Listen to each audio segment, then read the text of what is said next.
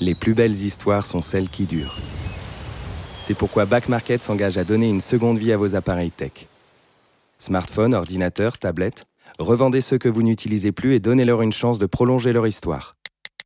Estimez leur valeur sur l'application mobile et obtenez instantanément la meilleure offre de reprise. Back Market est fier de soutenir cet épisode des baladeurs.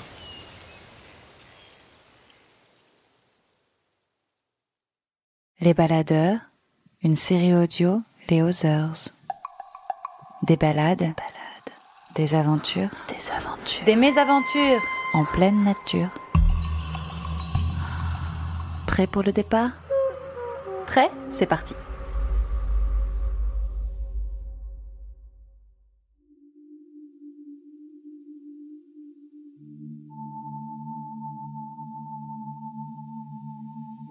Parmi les endroits inaccessibles de la Terre, nous avons visité dans les précédents épisodes des baladeurs les étendues de glace de l'Arctique, les sommets les plus élevés de la Terre en Himalaya, la jungle sombre et fourmillante peuplée de végétaux et d'animaux inconnus. Parmi les endroits inaccessibles de la Terre, il est encore des lieux parsemés sur tout le globe, qui font des boursouflures à la surface, prenant tantôt l'apparence de montagnes, tantôt celle d'îles. Les volcans dorment et se réveillent et crachent les témoins uniques de l'impénétrable centre de la Terre. Sur les traces des personnages de Jules Verne, des scientifiques contemporains se risquent auprès des géants de feu pour les étudier. La toute première expédition de volcanologie de Jacques-Marie Bardinzef, dans les années 70, se passe au Guatemala. Le jeune chercheur de 25 ans, fasciné par l'objet de ses recherches, s'engage avec son collègue et ami Christian Lefebvre dans une mission de cinq semaines pour étudier les explosions les plus dangereuses et méconnues de trois volcans alors en activité, les nuées ardentes. Ils partent alors à l'assaut des sommets brûlants pour toucher du doigt les vestiges du cœur profond de la Terre. C'était en 1978. C'était la première fois que j'allais euh, outre-Atlantique. C'était mon troisième voyage. J'étais allé une fois en Corse et une fois en Tunisie. Voyager en avion, c'était rare, c'était cher, c'était compliqué, c'était difficile. Donc c'était une aventure. J'étais volcanologue dans un laboratoire de volcanologie. Hein. J'avais été recruté comme assistant d'université à l'université Paris-Sud-Orsay. Et mon patron, donc euh, Robert Brousse, qui était un grand géologue pétrographe, euh, me demande, il faut qu'on trouve un sujet de thèse, parce que je commence une thèse, une thèse d'État à l'époque, c'était une thèse assez longue. Tout le monde travaille sur les coulées de lave en volcanologie parce que c'est le plus simple. Une coulée de lave, c'est quelque chose qui coule, qui se durcit. Après, on a une roche, avec un marteau, on casse un morceau, on analyse tout ça, c'est facile. Mais il y a d'autres euh, volcans qui font des projections de cendres. Ce sont des nuages brûlants de cendres, de, de, de, gaz brûlant qui déferlent sur les flancs des volcans à 500 km à l'heure, qui parcourent des dizaines de kilomètres, qui peuvent remonter à contre-pente et qui donc bien sûr tuent tout sur son passage et qui sont difficiles à étudier parce que ben, les cendres, ça va partout, il y en a de tous les, dans tous les coins. Euh, après, il pleut dessus ou il y a un coup de vent, ça disparaît. Donc, il faut les prélever tout de suite, immédiatement après l'éruption. Mais comme c'est dangereux, il faut pas trop s'approcher. Et la référence, c'était la montagne Pelée, donc un département français, la Martinique, où la montagne Pelée avait fait une éruption annuaire ardente le 8 mai 1902, qui avait fait 28 000 morts en une minute. Une des plus grandes catastrophes volcanologiques mondiales. Ça avait été étudié à l'époque par Alfred Lacroix, qui était un immense pétrographe au, Muséum d'histoire naturelle de Paris, qui avait fait un livre de 700 pages. Et le premier été, le professeur Brousse me confie le livre de Lacroix. Il me dit, écoutez, lisez ce livre, c'est le point de départ des nuits ardentes à vous à aller plus loin. Alors bien sûr, passer derrière la croix, c'était pas évident, mais j'avais quand même un siècle de progrès à intégrer, donc partir là-dessus.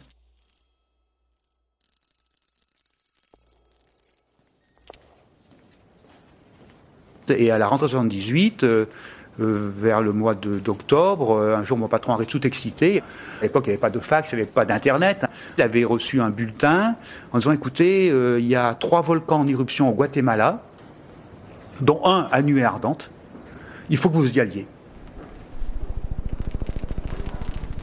Alors le Guatemala, euh, on sait à peine où c'était. Alors on ouvre un atlas, puis on mettait son doigt sur le pays. Et le Guatemala, c'est tout petit. C'était au sud du Mexique. Personne n'y allait à l'époque. C'était un endroit perdu. Aller au Guatemala.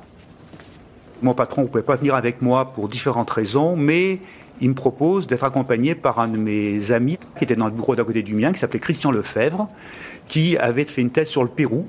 Donc il connaissait le Pérou, il connaissait l'espagnol aussi. Il m'avait dit, écoutez, vous partirez avec Lefebvre.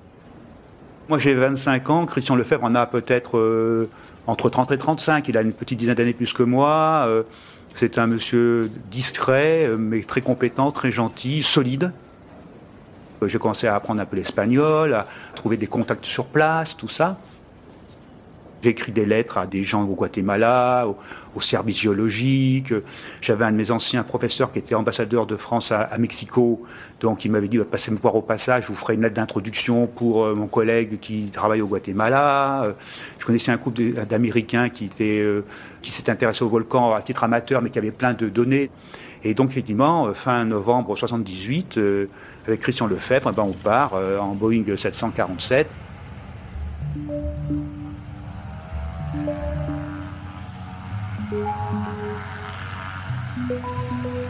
Alors c'était une longue histoire, je crois qu'on a fait escale d'abord à, Houston, euh, après à Mexico, là on passe quelques jours à Mexico, euh, je vais voir mon professeur qui est ambassadeur de, France au Mexique, euh, voir un peu quelques sites archéologiques.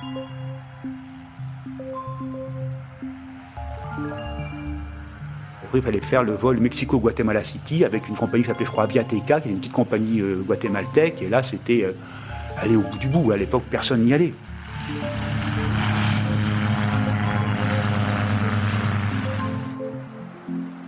On arrive à Guatemala City, euh, on avait beaucoup de bagages, on avait du matériel, tout ça. Un marteau pour prélever les roches, euh, des, tamis, des, mètres de couturier pour me faire des mesures d'épaisseur, euh, un appareil photo, des bonnes lunettes de protection. Il y avait trois volcans en activité simultanée qui étaient très proches, à quelques dizaines de kilomètres les uns des autres, mais très différents. Comment trois volcans frères pouvaient être aussi voisins et aussi différents C'était donc la première question de ma thèse, en me disant, bah voilà, pourquoi en principe, quand euh, trois personnes naissent au même endroit, bah, ils se ressemblent. Et là, ces trois volcans, bah, ils en faisaient un peu qu'à leur tête. Donc c'était le début, en disant, pourquoi il y en a un qui fait des nuits ardentes et pas les autres?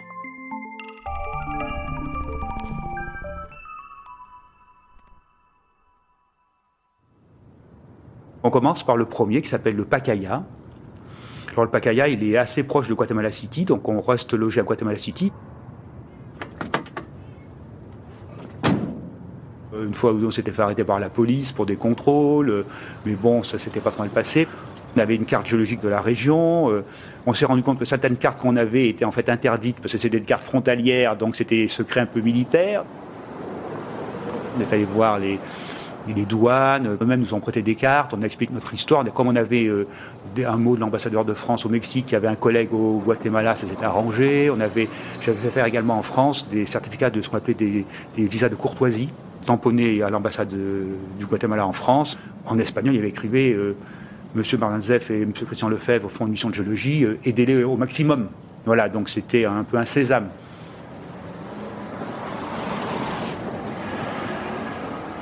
On laissait la voiture devant l'église du village. L'église, elle s'appelait, je crois, San Francisco de Sales, Saint François de Sales. On voit le volcan qui est un cône, qui est donc euh, brun. Hein, les roches sont, sont, rougeâtres, euh, brunâtres. On, a l'impression que ça a été un peu brûlé, quoi. Et au sommet, il y a un cratère qui fume beaucoup de la, fumée blanche, quoi. Donc c'est la fumée blanche, c'est pas dangereux. La fumée blanche, c'est de la vapeur d'eau. En fait, ça, ça, veut dire que c'est chaud, mais c'est pas des gaz toxiques, quoi. Donc c'était plutôt un signe de bienvenue. Quoi.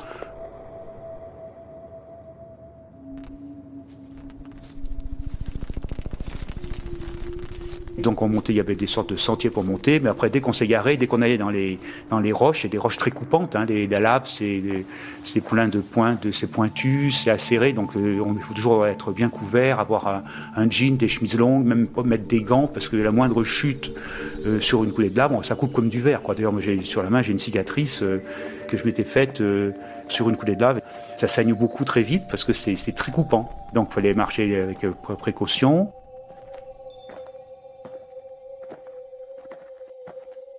Et on est allé presque jusqu'au sommet, et en, allant au sommet, ben, on coupe différentes coulées de lave qu'il faut comparer. Certaines coulées de lave ont quelques années, d'autres ont quelques dizaines d'années, d'autres ont quelques siècles. Un volcan comme ça, ça se construit en plusieurs dizaines de milliers d'années. avait déjà une carte géologique, mais il fallait déjà retrouver les bons échantillons euh, par rapport à la carte, euh, quelles les datations, euh, comparer quels étaient déjà les premiers minéraux qu'on pouvait voir. Quand on a une roche, euh, on peut déjà la regarder à l'œil nu, c'est la première chose qu'on fait. Puis avec une loupe, on regarde euh, si on voit des minéraux.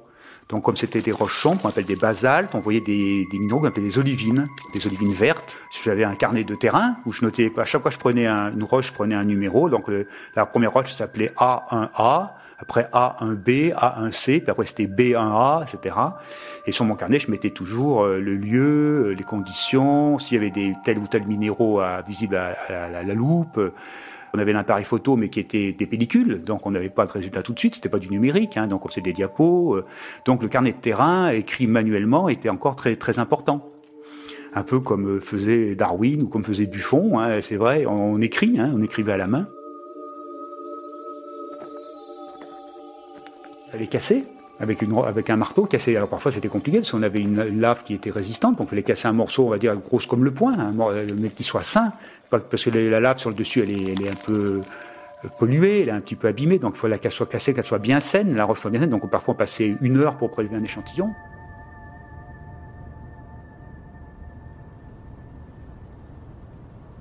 Sur Saint-François de Sales, les gens nous connaissaient un petit peu, et puis rentrer euh, en fin de journée, on avait un sac à dos, Christian et moi, euh, plein de roches à rabord, donc euh, peut-être un sac de 15 ou 20 kilos, et on tombe sur une, euh, une- un groupe d'Indiens, enfin d'Indiens guatémaltèques, euh, qui étaient, étaient quatre ou cinq, et ils portaient eux des fagots de bois, euh, pareil, de, aussi de plusieurs dizaines de kilos.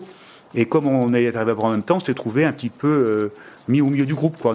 Et on est rentrés ensemble tous les sept, du coup, cinq Indiens et nous deux, du poids sur la tête, euh, sur les dos, euh, eux des, fagots de bois, nous des cailloux, mais sans parler forcément. On avait à la fois le fait d'en avoir un peu plein, les, le dos, mais également la sensation de la journée faite, de travail bien fait. euh. C'était des agriculteurs en fait, puis un peu des éleveurs quoi. hein. donc ils avaient leur leur champ, ils avaient leur petite maison, ils vivaient bien sûr modestement.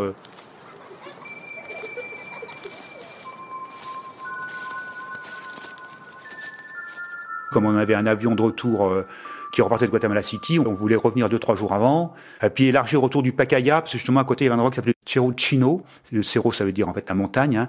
Le Cerro Chino, le Cerro Chiquito. Il y avait donc des petites euh, anciens volcans autour du Pacaya qui étaient à la fois aussi pareils et différents. S'était dit tiens ça va vaut le coup des échantillonnés, donc si on a le temps on le fera. Les plus anciens eux qui étaient inactifs, mais on retrouvait des roches euh, de l'époque.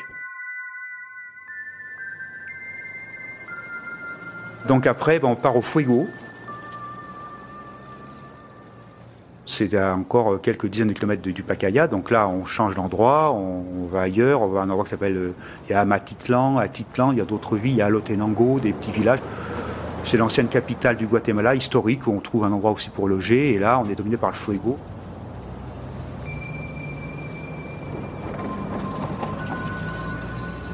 Le Pacaya, lui, faisait euh, 2500 mètres peut-être environ. Le Fuego, il frise les 4000 mètres. Et comme nous, on était à 1000 mètres de hauteur, hein, à Lotenango, où, euh, on était dominé par 3000 mètres de volcan. Et ce volcan, tous les quarts d'heure, il crachait un panache de cendres en faisant un boom, un- une explosion. Et ce panache montait à 500 mètres de hauteur, 1 km de haut. Donc sur les 3 km du volcan, il y avait en plus euh, 500 mètres de panache qui montait. Et à chaque fois, ça faisait un boom important. Et on voyait les gens, euh, ben, ils vivaient comme ça, au pied du volcan qui faisait boom. On voyait les, des Indiennes qui passaient avec leur linge euh, dans les bras, euh, leur panier sur la tête. Nous, les premières fois, on sursautait, puis après, au bout de, quelques heures, quelques jours, euh, comme on a vu que personne n'y tenait compte, euh, on a fait avec, on s'est dit, bon, maintenant, ben, il faut commencer à s'intéresser au frigo.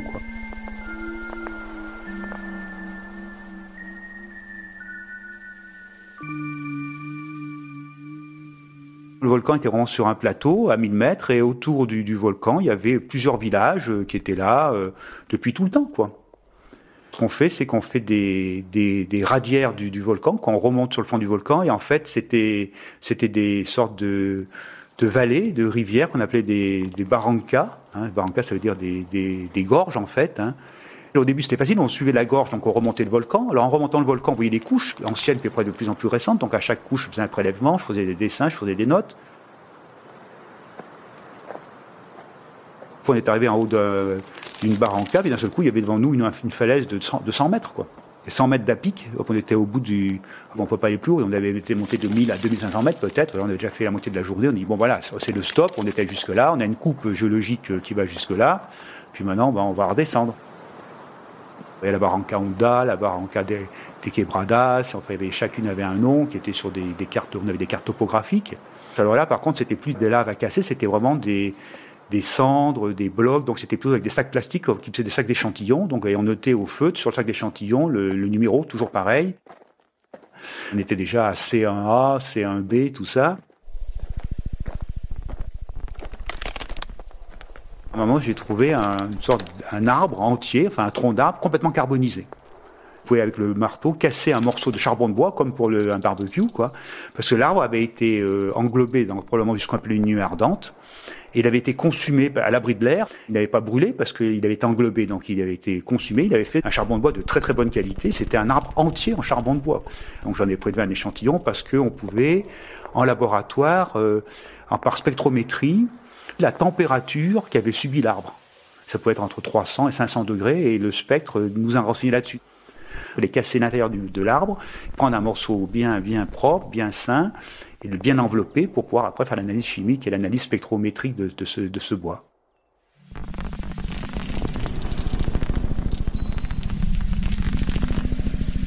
Donc on fait euh, plusieurs montées. il n'y a pas question d'aller jusqu'au sommet, d'abord parce que c'était trop long, parce que de 2000 à 3000 mètres, 3000 euh, de dénivelé, dans une journée, c'était pas possible. Et puis là-haut, bah, c'était une vraie mitraille. ces, projections qui nous semblaient de loin un, panache, de près, c'était des blocs qui étaient gros comme des ballons de rugby, qui étaient éjectés à 100 mètres seconde. C'était euh, se retrouver mitraillé avec une chance de survie de, quelques, minutes. Donc il n'y avait pas de monter.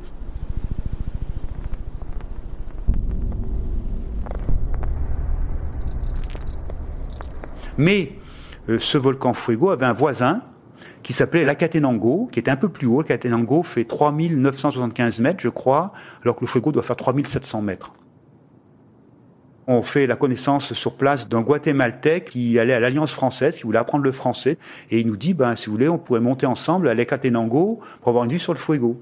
Ils sont à une distance de 3-4 km à vol d'oiseau, mais sauf que l'Ecatenango, il est, il est inactif. Enfin, il, y avait des cratères qui fument, avec des petites fumerolles, mais il n'était pas en activité, donc c'est une façon d'avoir une très belle vue sur le Fuego. En plus, on dominait un peu le sujet. On est allé en voiture au pied du volcan. Mais on est parti bien sûr très tôt pour le matin, peut-être vers 4 heures du matin. On partait de 1000 mètres, il fallait monter à 4000 mètres, mais c'était pas très difficile techniquement, quoi. Arrivé vers le sommet, il y avait bien sûr, plus ça allait, plus on se trouvait sur la Lune. On voyait des cratères anciens, il y avait un peu de fumerolles, tout ça. Et de là, on a une vue magnifique sur le Fuego, donc on voit des, panaches qui sortent, tout ça. Donc on se rend mieux compte du dynamisme. Le Pacaya, lui, avait plutôt un dynamisme, on va dire, hawaïen, de coulée de lave. Et là, c'était un dynamisme plutôt vulcanien, de projection de cendres. Donc c'était différent de l'autre. Donc déjà deux volcans différents, voisins mais différents. Donc c'était là on avait des centres, on avait une autre logique. On avait donc prélevé tout ça. On avait également fait une cartographie. On pique-nique là-haut, on regarde tout ça, on fait nos photos, on admire tout ça et on repart vers 14 heures pour redescendre avant la nuit en, en bas quoi. Aussi, les volcans, on leur donne une personnalité. On a tendance à un peu à les voir qu'ils ont un caractère humain. Alors ils peuvent être euh, placides, euh, colériques, euh, constants, irascibles, imprévisibles. C'est vrai qu'il y a un côté humain, c'est un côté vivant, un volcan. C'est ça, c'est ce qui est un petit peu particulier en volcanologie. C'est ce que j'aime beaucoup, c'est que la géologie peut paraître parfois quelque chose d'austère ou de morne pour beaucoup de gens, quelque chose qui est inaltérable, qui est quelque chose de vieux, qui ne bouge pas. Et en fait, un volcan, bah, ça bouge chaque jour. Donc la géologie, c'est pas que du passé, c'est du passé, c'est du présent, c'est de l'avenir. Quand on retourne voir un volcan euh, dix ans après, parfois on peut ne pas le reconnaître parce qu'il y avait un lac dans le crater, le lac a disparu, ou il n'y avait pas de lac, il y en a un qui a apparu. Euh, donc du coup, il y avait des, herbes autour où il n'y en a plus, il y avait des arbres à fleurs, puis, donc ça change constamment. C'est toujours une, ce qu'on appelle une lucarne sur l'intérieur de la Terre. Hein. C'est pour ça que ça a fasciné les anciens. Euh, pour qui c'était des demeures des dieux. Les Romains pensaient que c'était Vulcain qui habitait dedans, hein, avec euh, Vénus. Il forgeait son métal grâce aux forges qu'il avait installées sous les volcans. Euh, alors on ne va pas bien sûr jusqu'au centre de la Terre comme l'imaginait Jules Verne, mais on a en surface des témoins de ce qui se passe à 50 km de profondeur. Et après le reste, on peut l'imaginer par calcul. Quand on voit une ouverture, on voit un cratère qui fume ou qui rougeoie. Parfois, on voit pas tout à fait le fond. Eh bien, effectivement, on a l'impression que c'est un petit peu l'enfer qui est dessous, quoi.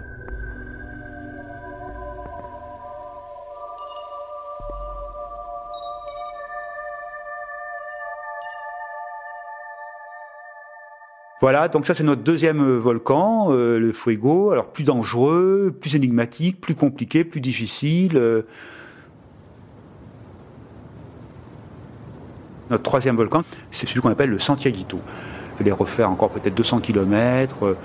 Il fallait aller à Quetzaltenango. là c'était loin de loin de tout. on n'avait pas trop de pied à terre. puis le volcan lui-même était difficile d'accès faut passer des cols, euh, c'est des routes qui sont quasiment en cailloutis, il n'y a pas de bitume, c'est des, cols la cordillère euh, guatémaltèque.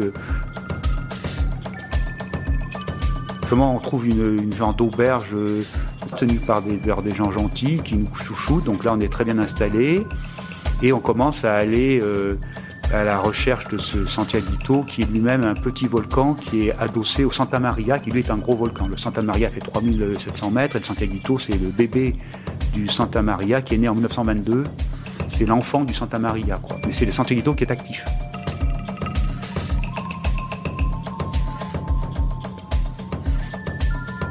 Il y avait un crescendo, on l'a fait dans le sens là, on a fait le, le Pacaya Lavic, on va dire pas dangereux à part mettre le pied dans la lave, mais enfin si on fait attention, il n'y a pas de, il fait pas de victimes. Deuxièmement, le fuego cendreux explosif qui était beaucoup plus méchant. Et troisièmement, le Santiaguito Santa Maria à nuit ardente qui lui était mortel. Le Santiaguito avait un magma beaucoup plus riche en silice, donc beaucoup plus acide, donc beaucoup plus visqueux, donc beaucoup plus riche en gaz, donc qui faisait beaucoup plus d'explosion, alors que le Pacaya avait une lave plus fluide, donc qui coulait, on va dire, plus facilement.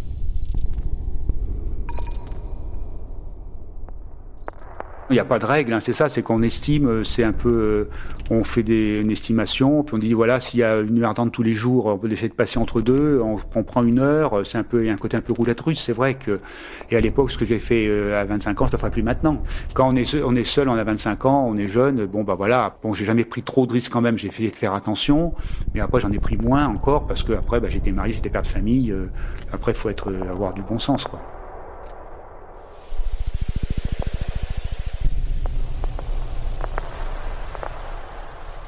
Pour y aller, il faut passer un, une sorte de, canyon. Euh, et alors le pont, c'est euh, deux câbles avec des planches euh, en travers, et il manque une planche sur deux. Quoi. Elle était cachée dans les, dans les arbres, c'était la vraie jungle avec des, des, fleurs et des arbres, tout ça. Donc on se tient au câble par les deux mains, on met les pieds sur les planches, il faut pas rater. C'est un pont suspendu, quoi. Donc il bouge. Nous on a des sacs lourds. On voit des Indiens qui passent les uns après les autres. Pas beaucoup de monde, mais c'est un passage obligé, quoi.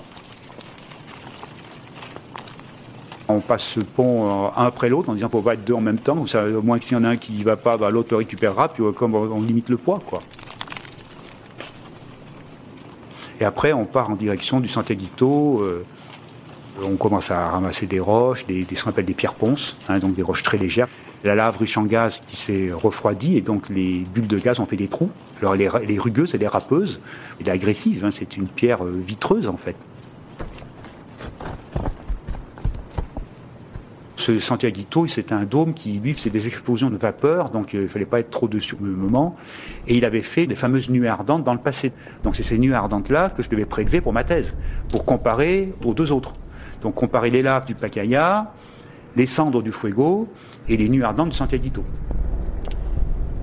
Je fais des prélèvements, je prends des sacs, euh, dans chaque sac, je mets pratiquement un kilo de nuées ardentes à différents endroits pour regarder ça après au microscope, euh, analyse chimique, tout ça. Et là, on entend un bruit euh, phénoménal.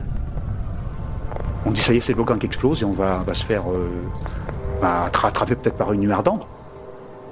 On se retourne, puis on voit le volcan, il fume toujours normalement, euh, il n'y a rien d'anormal, donc on se dit, qu'est-ce qui se passe Puis au bout de 10 minutes, on se dit, ben, il ne se passe rien.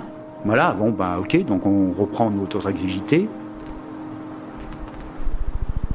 On fait des prélèvements, on passe la journée. Euh, on a très soif ce jour-là, on a emmené une gourde, mais malgré tout, on perd vite notre eau et on était très assoiffés, tout ça. Puis on fait demi-tour et euh, au retour, impossible de retrouver le pont. On voit notre immense canyon. On dit bah, le pont il est plus bas, on descend 100 mètres plus bas, on a le dénivelé, on le voit pas, on remonte, on le voit pas, euh, on le trouve pas, il est dans la, il est dans la jungle quelque part, mais il fallait trouver l'embranchement. Quand dans l'autre sens c'était évident de le trouver, mais pour le revenir. Euh, la nuit commençait à, apparaître. Et d'un seul coup, on vu apparaître une indienne de, de nulle part, et c'est elle qui nous a indiqué le pont. On reprend la voiture de nuit. Au moment de passer sur le col, il y avait eu un glissement de terrain qui avait emporté toute la montagne et la route était coupée.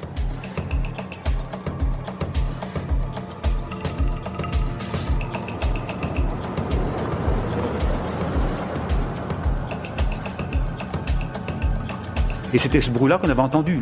Ce n'était pas une explosion, c'était un glissement de terrain. Un morceau du volcan s'était effondré et avait coupé la route. On a trouvé sur la carte un, détour, un détour phénoménal par un, col beaucoup plus haut. C'était une route euh, impossible, de nuit, de phare. On a fait un détour de 200 km peut-être.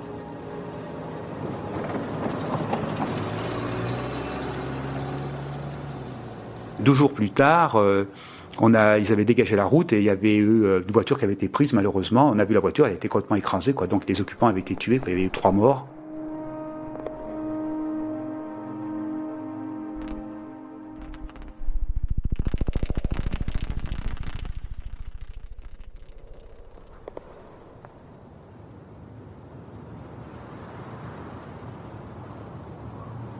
C'est des gens qui ont l'habitude de vivre avec les colères de la terre. Euh, la route était toujours coupée, mais les gens, ce qu'ils faisaient, c'est que les cars s'arrêtaient, les gens descendaient du car, passaient par-dessus à pied, par-dessus l'éboulement et reprenaient un car de l'autre côté. Donc les cars faisaient des va-et-vient de chaque côté.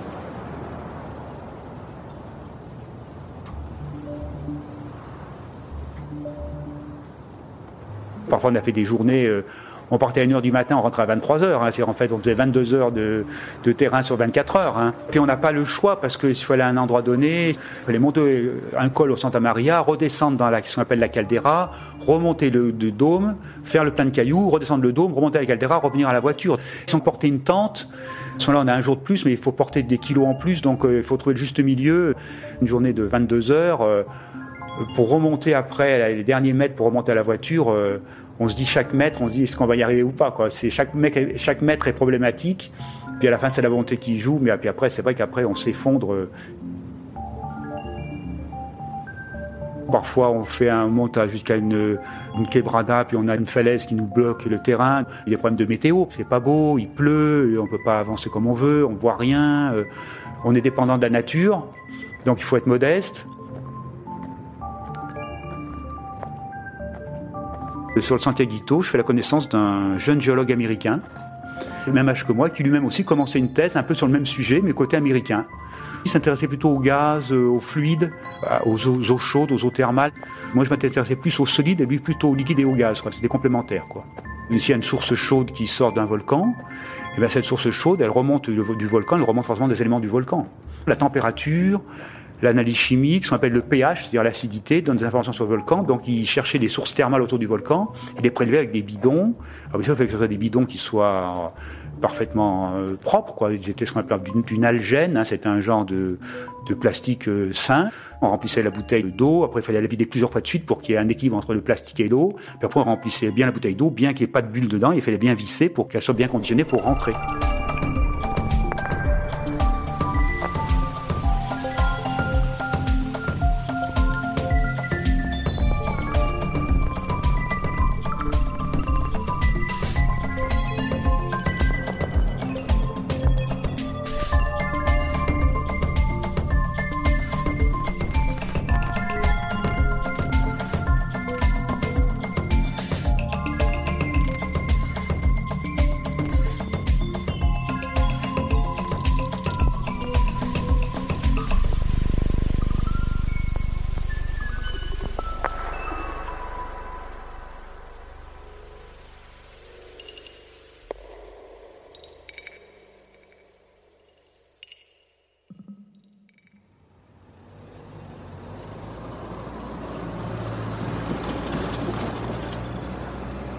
Donc retour à Guatemala City et on commence à ben, un petit peu aussi à faire le bilan de la mission, puis à conditionner tout ça, parce que le bilan de tout ça, c'est que j'ai 400 kilos. 400 kilos de roches qu'il faut ramener en France. Et il n'est pas question de prendre un bagage accompagné en avion. Donc il fallait trouver un transporteur pour les ramener en France. par sécurité, ce qu'on fait dans ces cas-là, c'est qu'on prélève pour chaque échantillon un petit sucre, un petit morceau de la taille d'un sucre qu'on emmène avec soi.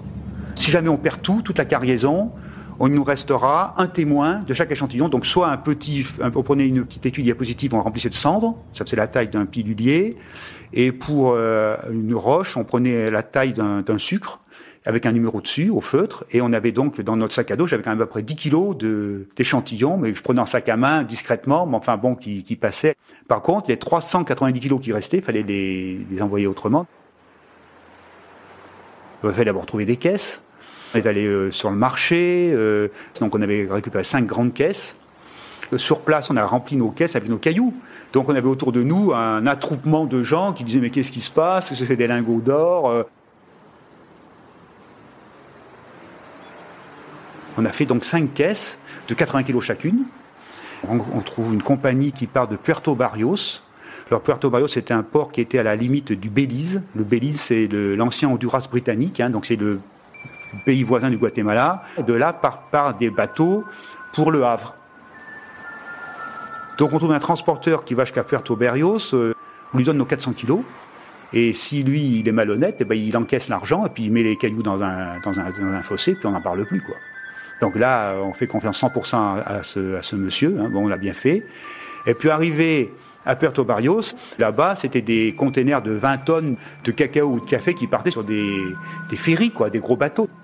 Et donc c'est arrivé au Havre, et au Havre, j'avais une Diane euh, qui n'aurait pas supporté tout ça, donc euh, il a fallu trouver un transporteur Le Havre-Paris, et donc j'ai pu récupérer mes 400 kilos, c'était le début de ma thèse.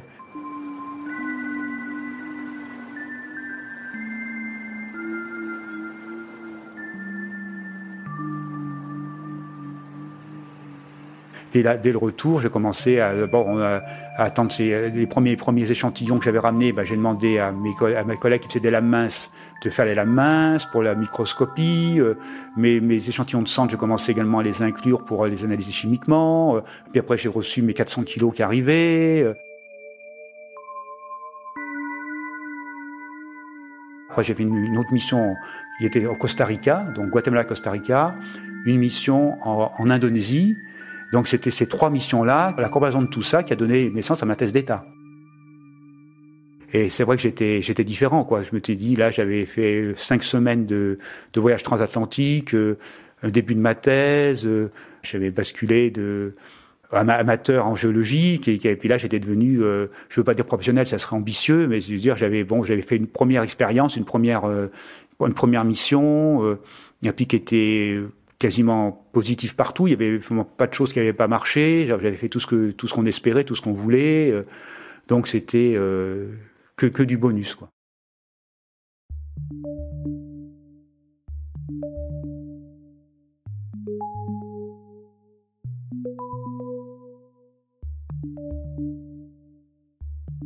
Jacques-Marie Bardinzef, comme avant lui les époux Kraft, a écrit un grand nombre de livres à partir de ses multiples voyages auprès des volcans du monde. De très belles photographies prises sur le terrain ponctuent les explications vulgarisées qui font vivre les pierres des volcans. Son dernier ouvrage, paru chez l'Armatan en 2017, s'intitule Volcanologue.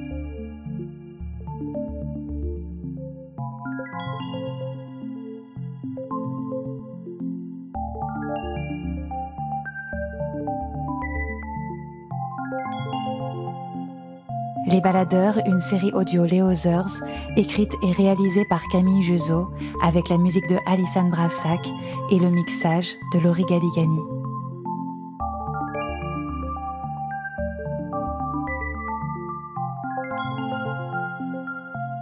Et nous vous retrouvons dans quelques semaines avec un dernier épisode bonus pour refermer ensemble cette troisième saison des Baladeurs et vivre avec les douze témoins de cette saison des aventures et mésaventures inédites et toujours en pleine nature. À bientôt.